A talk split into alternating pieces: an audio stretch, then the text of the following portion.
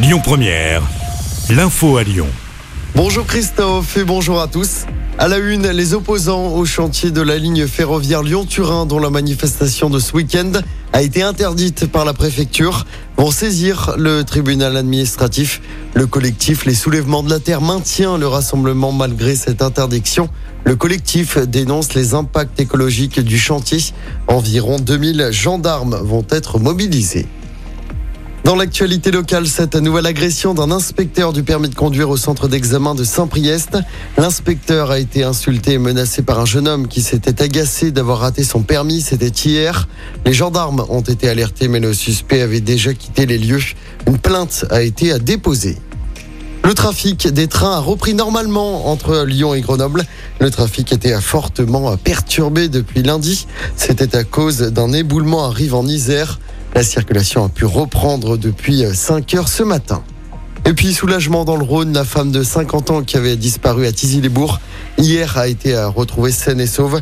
La gendarmerie du Rhône avait lancé un appel à témoins pour tenter de la retrouver. Des burgers, du jambon ibérique, des tartes aux noix et tout ça au même endroit. Ça se passe au Lyon Street Food Festival qui a ouvert ses portes hier soir. Pour sa septième édition, le festival met à l'honneur la cuisine asiatique mais aussi bretonne et américaine. Des concerts, des ateliers sont aussi prévus tout au long du week-end. Et dès hier soir, il y avait foule pour profiter de cette cuisine du monde. Alors on a demandé au premier festivalier ce qu'il venait goûter.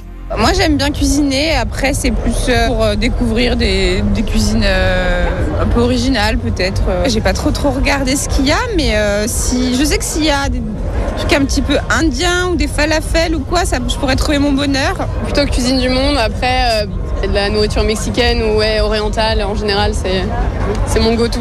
Un peu les spécialités de tous les stands. Là, je vois qu'il y a du pois chiche, ça a l'air d'être un, un truc un peu libanais. Franchement, c'est une bonne ambiance, il y a pas mal de monde.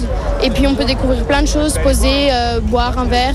Donc c'est sympa. Il y a beaucoup de trucs à boire, à manger. Euh, on est un peu perdu, mais, euh, mais voilà, c'est super sympa.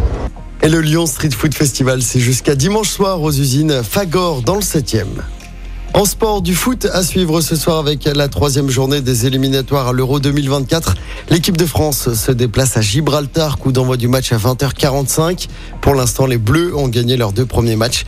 Les Bleus qui affronteront également la Grèce lundi soir au Stade de France. La Grèce qui reçoit l'Irlande ce soir, c'est également à 20h45.